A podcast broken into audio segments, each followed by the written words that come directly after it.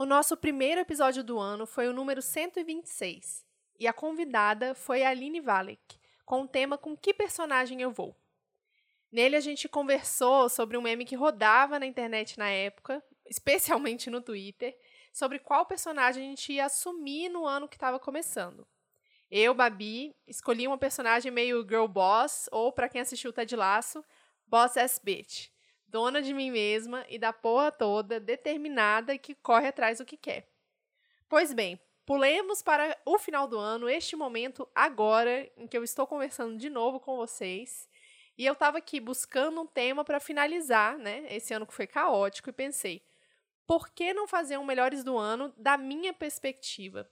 né? Das coisas que eu curti, gostei, consumi. Mas ao mesmo tempo, com aquele diabinho, né? Aquela síndrome da impostora, para quem ouviu aí o episódio do mês passado da Aurelo, falando: "Mas e aí, quem que vai querer saber o que você curtiu esse ano, Bárbara?" Eis que eu me deparo com a última newsletter enviada pela própria Aline Vale, que é ali um pouco antes do Natal, sobre o melhor de 2022 e como o tempo é uma ilusão. E eu pensei, bom, eu comecei o ano me inspirando no trabalho da Aline, vou terminar também. Então, vou jogar essa síndrome da impostora pro outro lado e vou mandar aqui esse último episódio de 2022 Outras Mamas com os melhores do ano, do meu ano, no caso. Vocês estão ouvindo Outras Mamas com Bárbara Miranda, e esse é o episódio 140, os melhores do ano.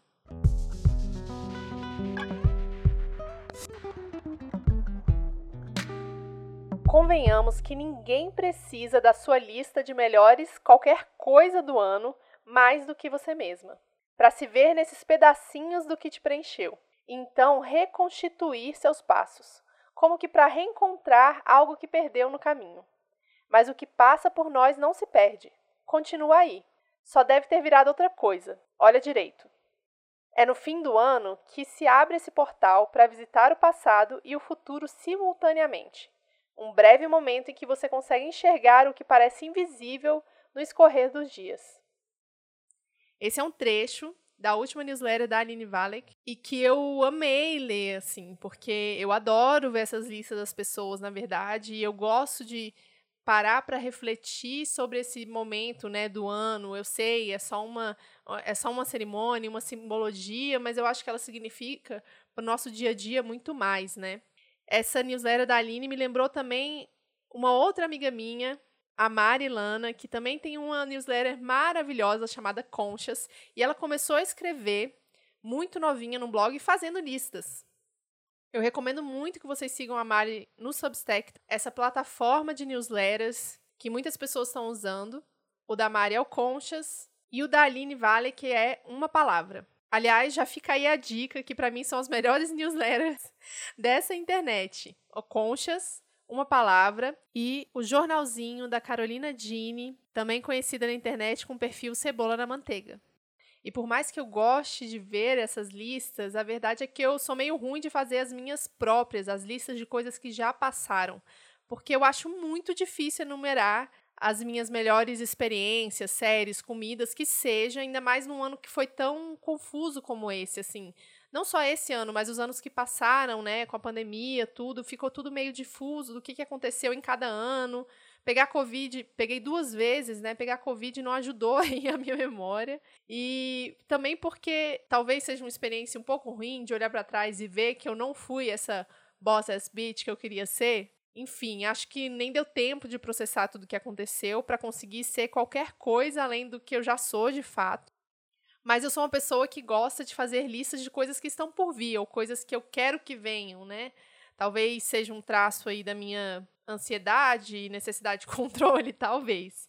Mas eu sou esse tipo de pessoa, apesar de eu gostar de ver a lista dos outros. E fazer esse exercício foi muito bom, porque eu, inclusive, chamei o Vitor para fazer algumas coisas comigo, né, para lembrar algumas coisas que eu tinha visto e lido e etc, porque eu esqueci de várias coisas. E eu me surpreendi com a quantidade de, de, conteúdo, né, de entretenimento que eu consumi. Eu achei que eu tivesse consumido muito menos. E vi muitas coisas boas, né? Isso, isso que é o mais interessante, assim. Foram poucas coisas ruins e muitas coisas boas. E foram memórias de experiências muito boas, né? Não só o conteúdo em si. Eu acho que é importante perceber isso, porque isso lembra a gente de que tem muita coisa boa por vir e que eu preciso aproveitar mais esses momentos enquanto eles acontecem, né? Estar mais presente para que talvez eu consiga fazer esse exercício de lembrança mais fácil. Mas então, bora começar com as listas. E eu vou começar falando de livros que eu acho que é uma coisa bem delicada, né? Porque chega final do ano, começa uma galera a postar, uma galera que gosta muito de ler, começa a postar as listas de livro, a quantidade de livro que leu, e ao mesmo tempo que é muito animador, é meio tipo, poxa, eu não li tanto quanto eu gostaria, eu não li tanto quanto essa pessoa. E aí, se você tá cercado de pessoas acadêmicas, isso piora, porque a galera vai ter lido muito mais livro que você. E eu tenho uma característica que eu sei que algumas pessoas têm, mas eu sei que também não é todo mundo, que é de ler vários livros ao mesmo tempo. Então, teve livro esse ano que eu, na verdade, eu comecei a ler em 2014, parei e achei que agora era um bom momento de retomar. Então, eu fico com vários vários livros abertos, né? Eu não sei se vocês usam algum aplicativo, mas eu gosto de usar o Cabeceira, que é um aplicativo da Tag, para acompanhar minhas leituras, assim. E, inclusive, me surpreendi bastante de ter conseguido terminar 13 livros esse ano. Olha só que número cabalístico, não é mesmo? Vou começar então, tá? Não é uma ordem de melhor ou pior aqui, é só três livros que eu selecionei para falar para vocês, porque eu achei que foram livros que marcaram muito minha vida, que mexeram com a minha cabeça assim profundamente. A gente passa a vida pelejando com o dilema de existir ou desistir, com o que é bom e o que é ruim, o certo e errado, a morte e a vida. Essas coisas não se separam. O lugar que dói é o mesmo que sente arrepios. É no corpo, no amor e na liberdade de escolher as coisas que a gente fica inteiro ou despedaçado. Então, pede para a parte boa dar conta da parte ruim. Esse é um trecho de Tudo é Rio, da Carla Madeira.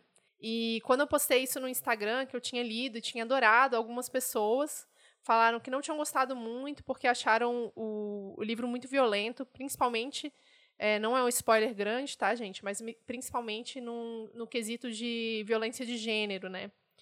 E eu conversei com várias pessoas, esse livro passou por várias pessoas ao meu redor, inclusive conversei com psicólogas que eu confio muito na, na percepção delas, né, que leram o livro também. E mesmo assim, eu cheguei à conclusão de que é um livro muito bonito, é um livro que fala sobre essa humanidade mesmo, né, que não é boa nem ruim. A gente já conversou sobre isso aqui em outras mamas, sobre o quanto que a gente usa o termo humano, né, socialmente falando, globalmente falando, o termo humano como uma coisa positiva, como se isso mostrasse o nosso equilíbrio, a nossa compaixão e empatia, principalmente com outros seres, mas na verdade não, né? O ser humano é essa bagunça, é esse inteiro despedaçado ao mesmo tempo, é esse lidar com a morte, com a vida, essa indecisão e ao mesmo tempo um monte de certezas e eu acho que o Tudo é Rio mostra isso muito bem, assim. Eu não vou falar sobre o tema principal do livro, que eu acho que é, porque senão é um spoiler, mas é um livro muito bonito. Eu terminei o livro chorando de emoção mesmo, e foram boas reflexões sobre a vida, foram boas conversas que eu tive com as pessoas a partir desse livro. Então é um livro que eu realmente esse foi um dos que mais mexeu comigo, assim. E esse livro, gente, Tudo é Rio, ele foi escrito pela Carla Madeira, que é uma escritora mineira, que na verdade esse livro foi lançado em 2016 e relançado em 2021, e ele fez muito sucesso nesse 2021, 2022. E ele ficou atrás só de Torturado. E eu não vou colocar Torturado aqui na lista, não é porque eu não gostei, não. É porque eu não li mesmo, gente. tá? Qualquer livro que vocês pensarem, nossa, mas tinha uma coisa melhor, tinha um livro melhor. Gente, talvez eu não tenha lido os livros. Então, é só. Eu tô fazendo aqui um Melhores do Ano da Babi para compartilhar com vocês, beleza? A natureza é convidada para um projeto político, um projeto queer ela não nos ensina nada a respeito do que somos ou do que devemos fazer, mas pode alimentar o imaginário e abrir o apetite para a pluralidade dos hábitos e dos modos de ser e existir. Ela sempre está recombinando as categorias e recriando, a partir da multidimensionalidade de cada uma delas, novos modelos de identidade. Esse trecho é do livro chamado O que Diriam dos Animais, da Vinciane Desprez, ele é um livro da editora Ubu E, na verdade, eu cheguei nesse livro porque a Thaís me mandou uma foto dele quando ela estava na livraria e falou: Babi, acho que esse é um bom livro para outras mamas. E aí eu pedi para a editora Ubu dois exemplares, eles me mandaram. E eu li, inclusive eu terminei de ler hoje, aqui antes de gravar para vocês. Ele é um livro incrível, é de filosofia. A Vinciane Desprez é uma filósofa belga e ela trabalha muito com essa questão de relacionamento humano-animal. E como toda filósofa, né, como uma boa filósofa, ela vai questionar tudo que é de definido, determinado, principalmente no quesito da ciência, né? Como os experimentos são feitos, por que eles são feitos.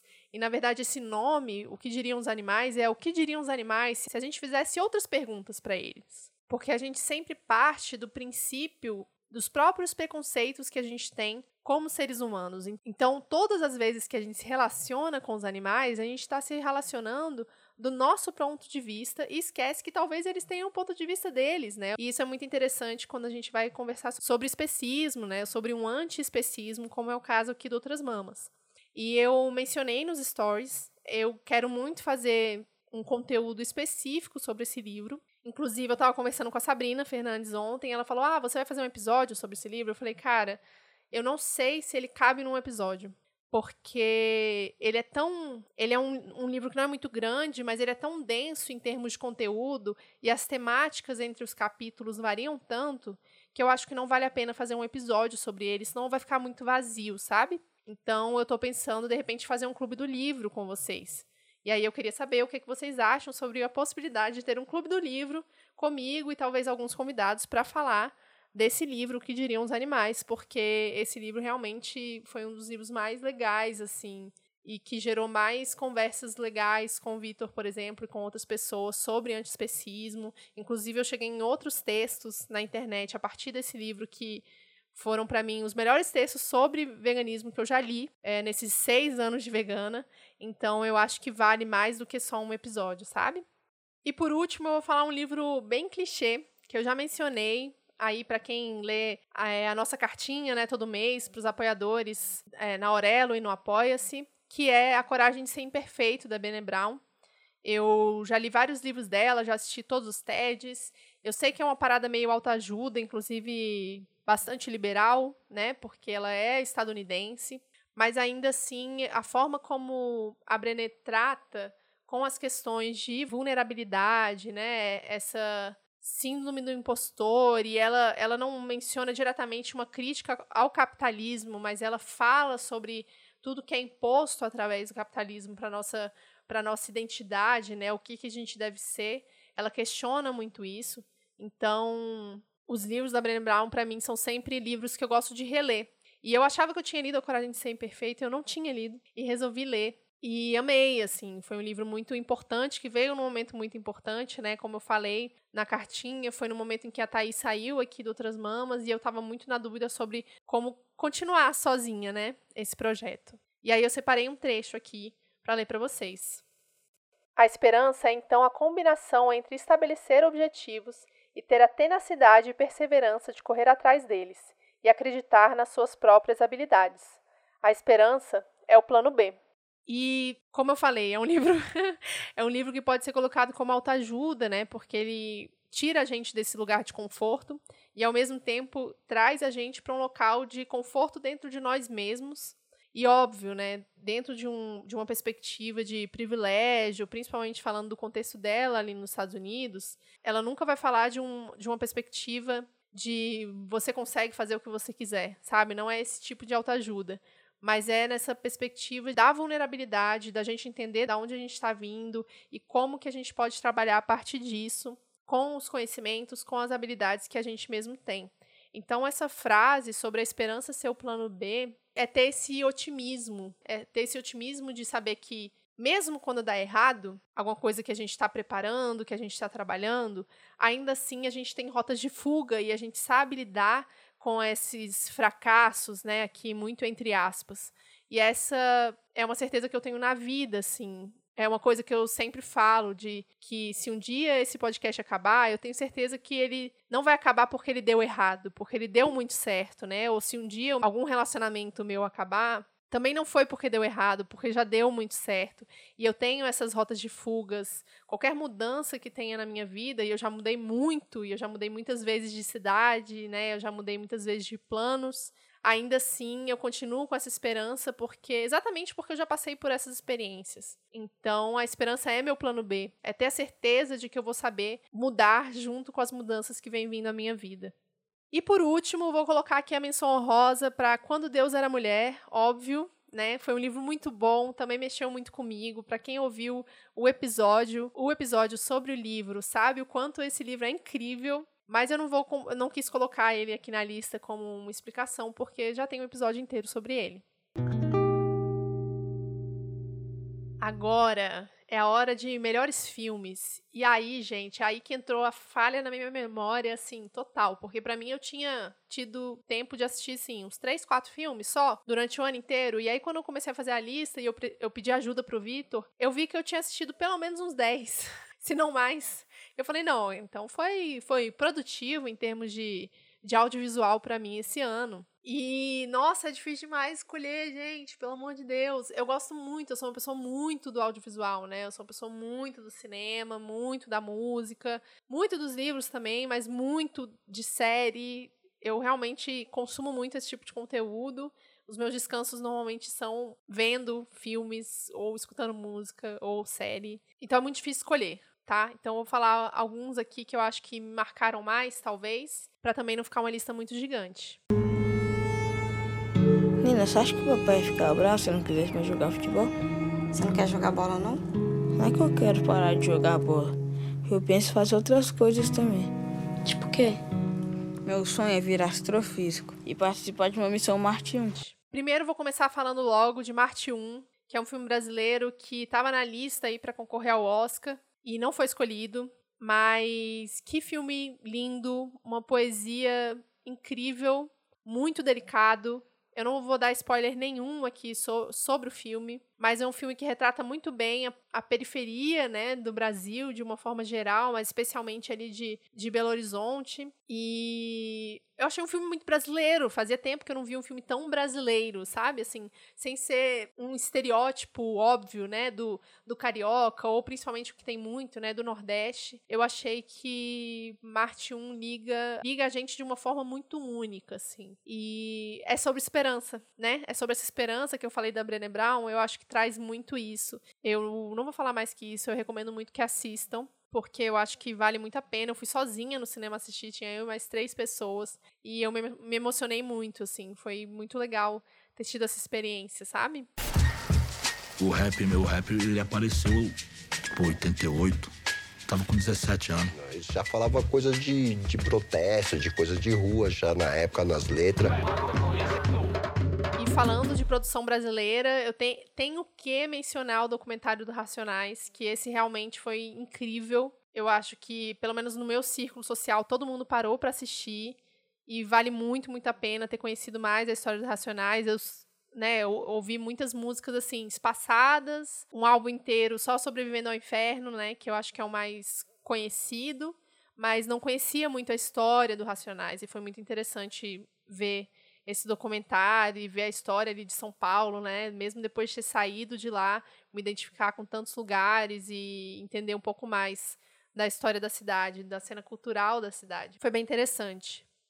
O terceiro filme que eu vou falar é um filme indiano que eu sei que fez bastante sucesso na internet, né? Eu não conheço muitas pessoas que assistiram entre os meus amigos assim, mas quem recomendou foi o irmão do Vitor. E aí a gente assistiu, a família assistiu, todo mundo curtiu.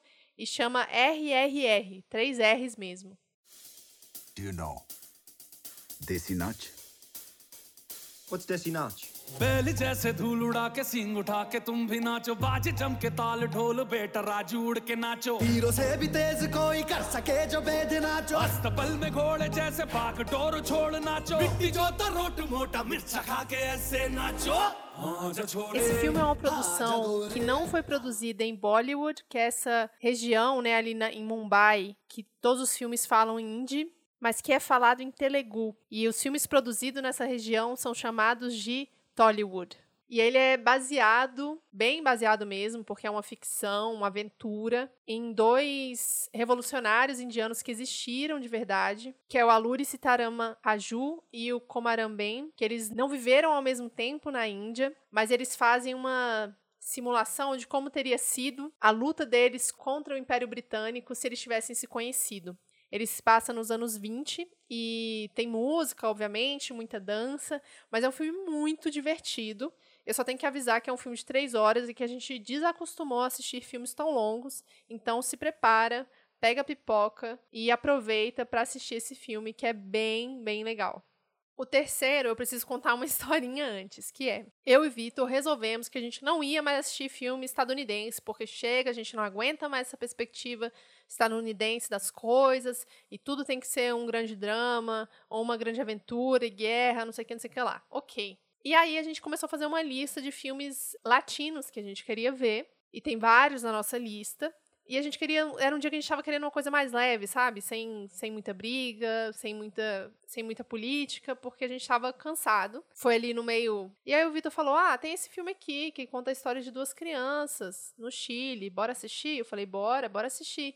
E aí a gente sentou para assistir e a gente percebeu que era um filme que se passava durante o golpe militar do Chile. Ou seja, tava a gente ali assistindo uma coisa muito semelhante ao que, ao que passou no Brasil esses, esses últimos tempos em termos de discurso político, assim.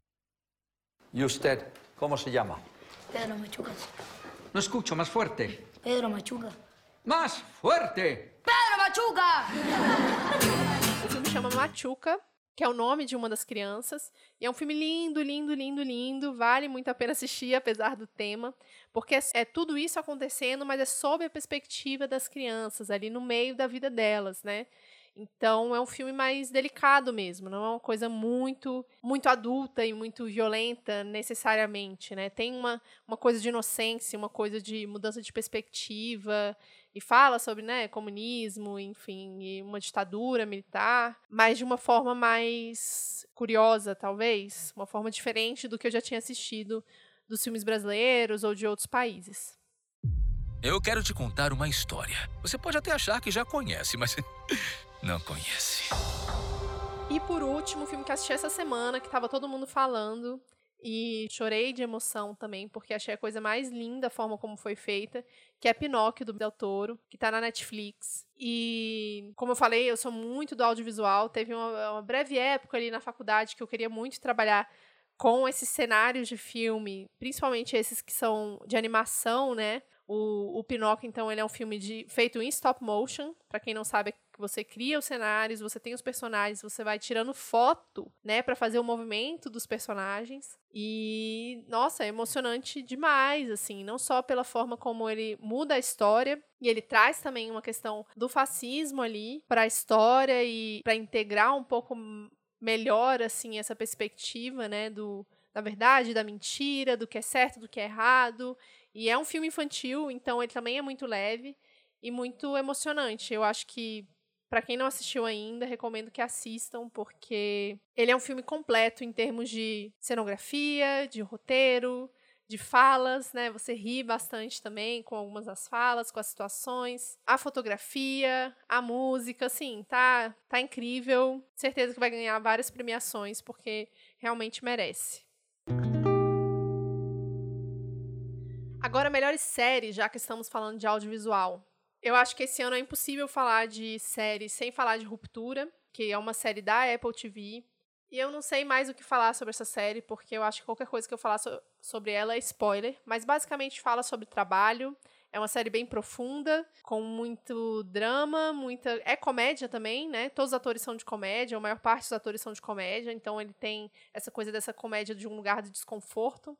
É uma comédia-drama, né? Que é esse, nesse, é talvez uma categoria mais recente, assim, de, de séries. E que te faz pensar uma coisa meio Black Mirror, que fala muito sobre essa relação com o trabalho que a gente tem e ao mesmo tempo a relação com os afetos que a gente constrói dentro e fora do trabalho. E foda, foda, com um dos melhores os finais de temporada, né? Porque vai ter segunda temporada, um dos melhores finais de temporada que eu já vi na minha vida, e eu recomendo para todo mundo que ainda não tiver assistido nessa mesma linha né, de, de comédias dramas, Tem White Lotus, que tava todo mundo falando aí nessas últimas semanas, esperando também o final da segunda temporada, que é uma pegada completamente diferente de ruptura, mas muito divertida, assim, e muito. Eles conseguem deixar a série agoniante do tanto que ela tem que ser, já que se trata de um crime, né? No caso de White Lotus, é um, um crime, comédia, drama, talvez. Tô inventando categorias aqui, mas que eu acho que vale muito a pena assistir também. E uma curiosidade que o artista que fez as artes, né, de, da, da introdução, da abertura de White Lotus, é um artista brasileiro de Aracaju chamado Lésio Lopes. O cara é incrível. Eu comecei a seguir ele no Instagram também. Recomendo que vocês sigam, se vocês curtirem esse tipo de conteúdo, né? E é muito legal, né? Sempre, sempre muito legal ver um trabalho de um brasileiro reconhecido mundo afora a ponto de ser isso, a abertura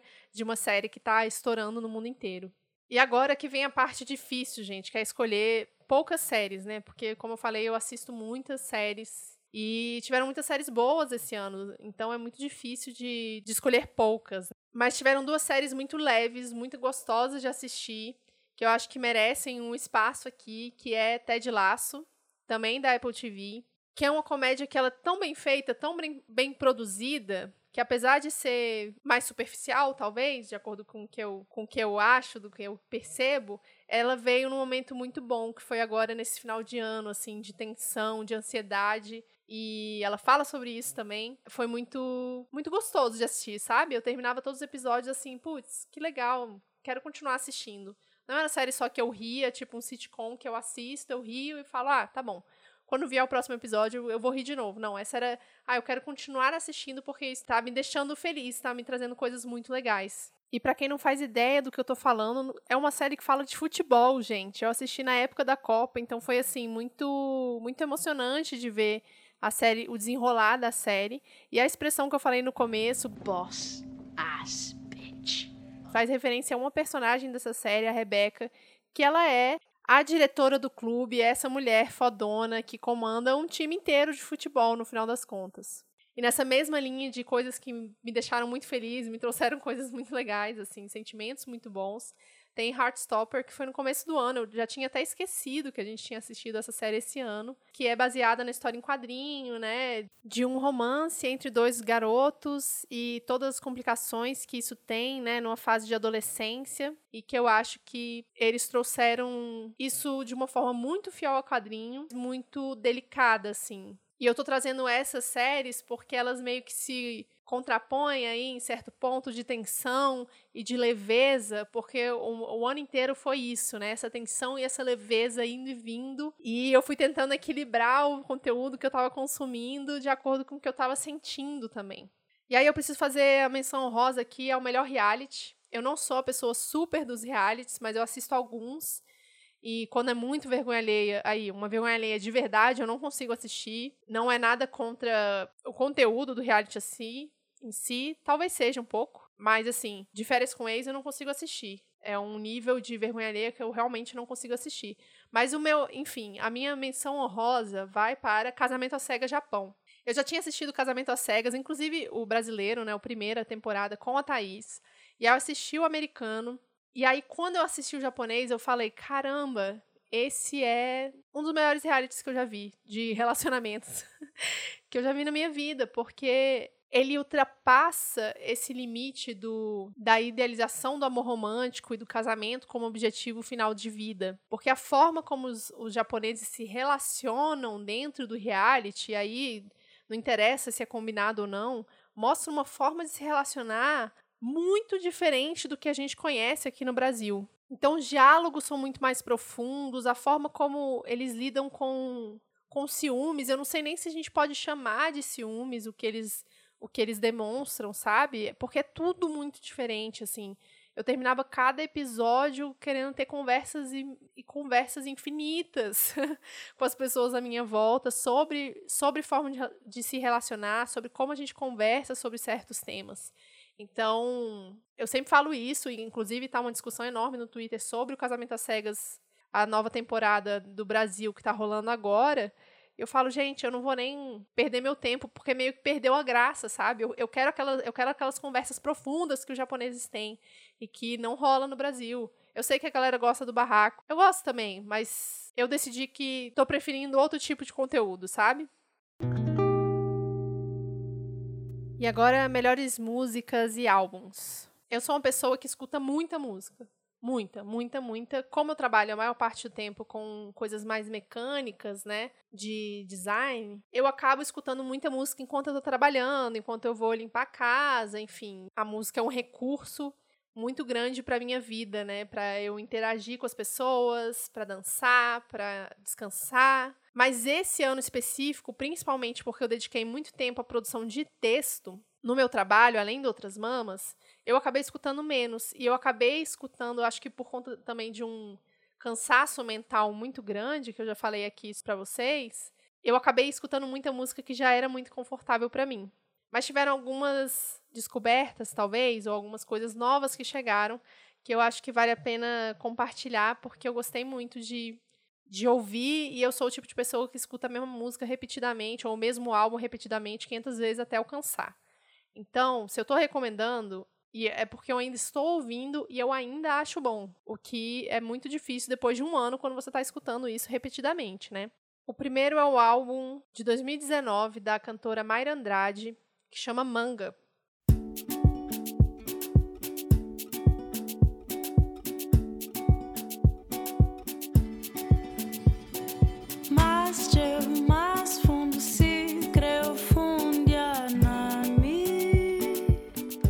Andrade não é só uma das mulheres mais bonitas que eu já vi na minha vida, sem sombra de dúvida. Eu acho ela linda de um nível inexplicável. Como ela tem uma voz incrível, e culturalmente falando, uma diversidade também muito incrível que poucos artistas da atualidade têm. Ela é de Cabo Verde, mas mora na França, se eu não me engano. E ela vem sempre pro Brasil. Ela é apaixonada pelo carnaval do Brasil. Inclusive, quando eu passei o carnaval em Olinda, eu sei que ela estava lá porque eu seguia ela nas redes sociais e meu sonho era encontrar ela no meio do carnaval. Esse álbum, né, chamado Manga, é um álbum que eu escuto sempre quando tô um pouco triste e eu não quero continuar triste. Ou quando eu estou animada e eu quero começar a dançar em casa, sabe? É esse álbum que eu uso mesmo. As músicas são perfeitas. A Mayra, ela canta em várias línguas, então ela vai cantar em francês, em inglês, em português, em cabo-verdiano, que é esse crioulo cabo-verdiano, né? Então a, a, música dela, ela é muito rica, assim. Todas as músicas dela são muito ricas, são muito preenchidas. Ela faz várias parcerias com com outros artistas de vários países. Então, você ouvir todas as músicas dela é você visitar muitas regiões do mundo, sabe? É uma coisa que preenche realmente. E eu preciso falar aqui que esse ano ela ia fazer show de graça em Brasília. E aí teve uma chuva, assim, absurda no dia e o show dela foi cancelado. E ela tava grávida, muito grávida. E aí ela não fez show. E eu fiquei muito triste. porque era, era meu sonho era assistir o show dela, assim. Eu espero que eu possa assistir em breve, porque ela é uma pessoa que faz parte do meu dia a dia, não só do meu dia a dia, mas da minha família. Todo mundo da minha família gosta muito. Quem me apresentou ela foi há muitos anos atrás, foi meu irmão, que é músico.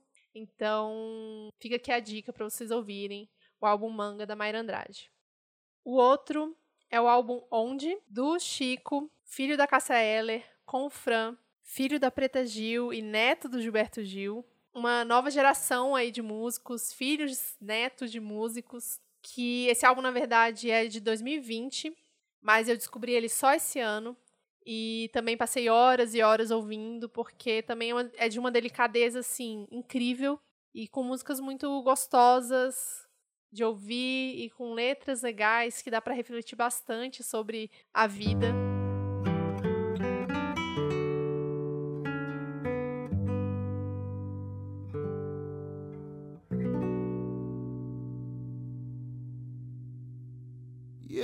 vou dançar onde ninguém possa me olhar.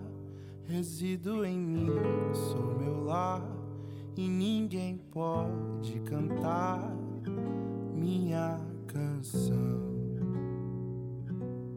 E essa música, Ninguém, que eu coloquei para tocar, ela é uma música que, apesar de ter, ser meio triste, né? É uma música muito que eu gosto de dançar também em casa, de mexer meu corpo dentro do ritmo dela, porque eu, eu acho ela de uma sensibilidade muito foda, assim, muito foda. É um trabalho, eu acho que a gente sempre fala, né, essa, essa meritocracia dentro da música, de gerações e gerações de famílias que vão crescendo dentro da música e ganhando sucesso só porque os pais são músicos e tal, mas eles são duas pessoas que eu acho que realmente merecem esse posto de músicos muito bons e com esse, com esse álbum, especialmente, o trabalho do Chico e o trabalho do Fran se mostra muito bem. E por último, eu vou colocar aqui, que foi lançamento do ano e eu sei que fez sucesso no mundo inteiro, tal. Ah, gente, é internacional. Vamos valorizar mais as pessoas nacionais. Sim, sim, temos, temos isso. Mas eu preciso falar do Harry's House, do Harry Styles, que foi minha, minha paixão desde, desde o início do ano, quando lançou. E também ouvi sem parar, uma música que a gente sempre coloca aqui em casa para dançar e se divertir. E que tem um clima muito bom e que foi muito bem pensado, muito bem feito. É muito difícil, né? A gente vê artistas que conseguem se reinventar nesse mundo pop que a gente tem hoje em dia, né, de cultura pop, que é tudo muito muito rápido, muito volátil, muito ali no algoritmo do Instagram, do TikTok e que não ficam presos a isso, né? E eu acho que o Harry Styles está sendo muito bem agenciado está sendo muito bem produzido e está produzindo muito bem, conseguindo envelhecer, né, junto com a música dele, porque tem muito artista que fica parado e eu acho que ele está fazendo isso muito bem. Eu espero que ele continue, porque eu gosto muito das músicas. Eu falei por último, mas eu não é por último não, porque eu preciso falar. Como eu falei aqui há pouquinho tempo atrás, meu irmão é músico e o nome dele é Lucas Miranda, ele é meu irmão mais novo. E ele não só é um professor de música incrível, ele dá aula de musicalização infantil. Como eu acho ele um compositor incrível também. E ele lançou um álbum em 2020, na verdade um single em 2020, chamado Seca, que fala muito aqui da vivência do Cerrado, né? Que tem três músicas lindas, lindas, lindas. Eu tenho o maior orgulho de ser irmã dele e poder presenciar ele criando coisas tão bonitas. E tô ansiosa porque eu sei que ano que vem ele vai lançar um, um single novo com novas músicas vai finalizar o álbum dele, que ele tá tanto tempo produzindo. Eu acho que merece muito mais reconhecimento do que tem. Inclusive, é ele que fez as vinhetas aqui para outras mamas, para quem não sabe, para quem chegou agora. Então, fica aqui um trechinho da música O Gosto.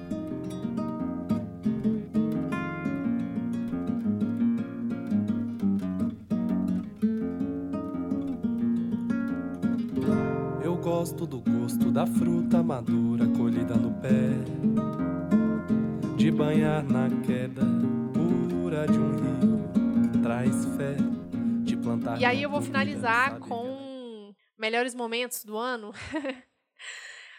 Porque, nossa, gente, é, é difícil, né? Quando vem um ano tão difícil assim, tão cheio de emoções ruins e boas, e que a gente, né, com doença, com enfim, tantas tantas mortes, tantas perseguições, né? Que é isso que a gente vê no jornal. É tão difícil elencar momentos bons. A gente meio que é absorvido por essas esse excesso de notícias, né? E acaba perdendo a esperança. Olha eu mencionando a Brené Brown de novo. A gente acaba perdendo a esperança e perdendo essa rota de fuga que a gente tem, né? Que é uma coisa natural, talvez. Não sei nem se a palavra certa é natural, mas é uma coisa que a gente como ser humano faz e que a gente aprendeu a fazer ao longo da nossa história e que talvez eu sinto que muitas pessoas estão desistindo, muito ficando nesse, ah, é isso mesmo, não tem mudança, não vale a pena tentar, não vale a pena mudar. Então, refletir sobre esses melhores momentos foi essencial assim para para dar essa energia de, de continuar e começar 2023 bem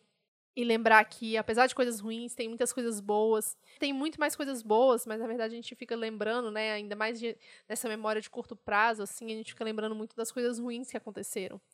Em terceiro lugar ficou quando o Lula foi eleito. Sem sombra de dúvidas, um dos melhores sentimentos que eu tive durante esse ano de, de comemoração, de festa, de alegria genuína, assim, de todo mundo à minha volta, né? Eu tenho essa sorte de ter pessoas que ficaram felizes com essa notícia.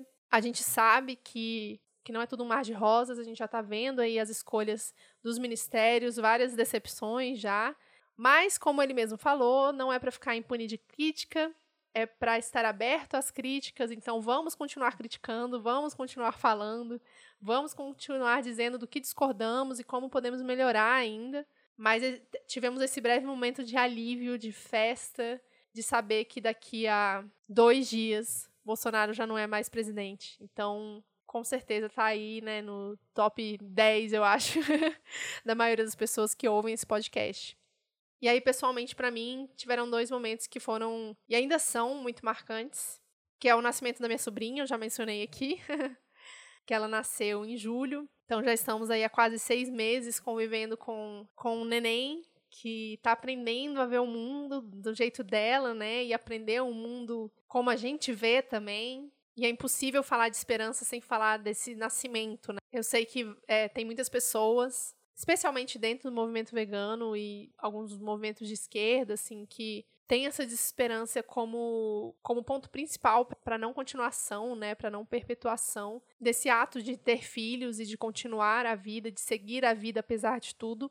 Mas a esperança para mim é essa é ter esse mar de possibilidades, né? É olhar para aquilo que não está mais servindo, para aquilo que não está dando certo e ver que eu tenho a possibilidade de fazer diferente.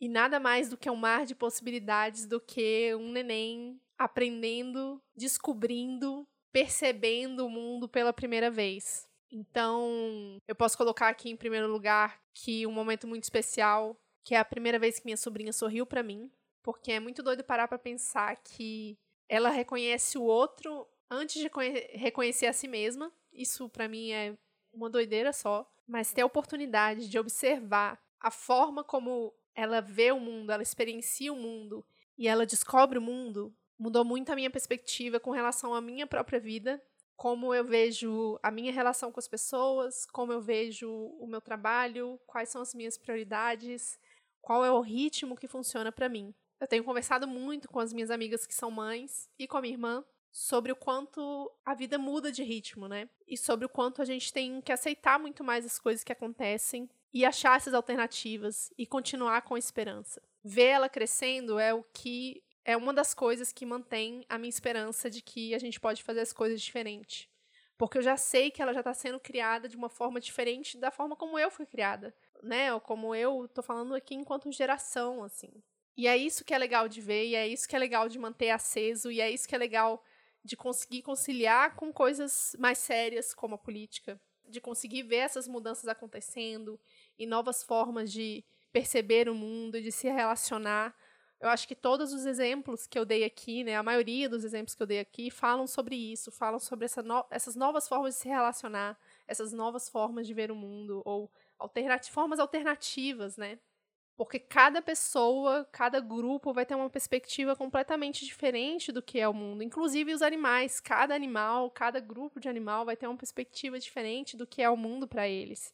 E a gente não pode tentar reduzir isso a uma única experiência, né? Quando a gente percebe essa pluralidade, essa multidimensionalidade das coisas e quanto o quão grande a gente pode ser, não um grande de famoso, de poderoso, mas o quão grande a nossa vivência aqui no mundo pode ser. A gente percebe outras possibilidades e eu sinto que tudo fica mais leve. Então, essas três, esses três melhores momentos foram momentos para mim que marcaram muito esse abriram essa porta de possibilidades que ela estava se, se fechando cada vez mais, né? Eu estava me sentindo muito negativa, muito muito fechada a várias experiências, as, a, a várias perspectivas, as várias vivências diferentes da minha. E hoje em dia eu sinto que eu levo isso com um pouco mais de calma, sabe? Até porque a gente precisa de calma para poder viver o presente, poder viver esses momentos, poder curtir de fato as músicas que a gente ouve, as séries que a gente escolhe ver, os filmes, né, para a gente ler os livros e realmente refletir sobre eles, que eles reverberem mais só do que as palavras que chegam aqui pra gente, a gente vai passando, passando, como se a gente tivesse sempre que ler mais, assistir mais. No final das contas, não é sobre isso, né? Não é sobre quantidade, mas é sobre essa qualidade de tempo que a gente gasta fazendo essas coisas e de tempo que a gente compartilha com as pessoas. Bom, é isso, gente. Nossa, ficou mais longo do que eu esperava. eu espero que vocês tenham gostado, que venha um 2023 com muito mais esperança, muito mais conexão, muito mais amor para todo mundo. E agora a gente vai entrar em pausa, como sempre entramos em janeiro, para poder preparar o, o semestre todo aí, o próximo semestre todinho. Como já falei, tem muitas, muitas coisas legais que vão acontecendo que vem. A programação tá realmente demais. E eu tô já fazendo as listas aqui de tudo que eu tenho que fazer para dar certo. E se não der certo também, certeza que vai ser bom, porque eu tenho as rotas de fugas, eu tenho as habilidades para conseguir fazer acontecer, independente do ritmo, independente do, dos percalços que possam aparecer. Um beijo, feliz ano novo e até ano que vem.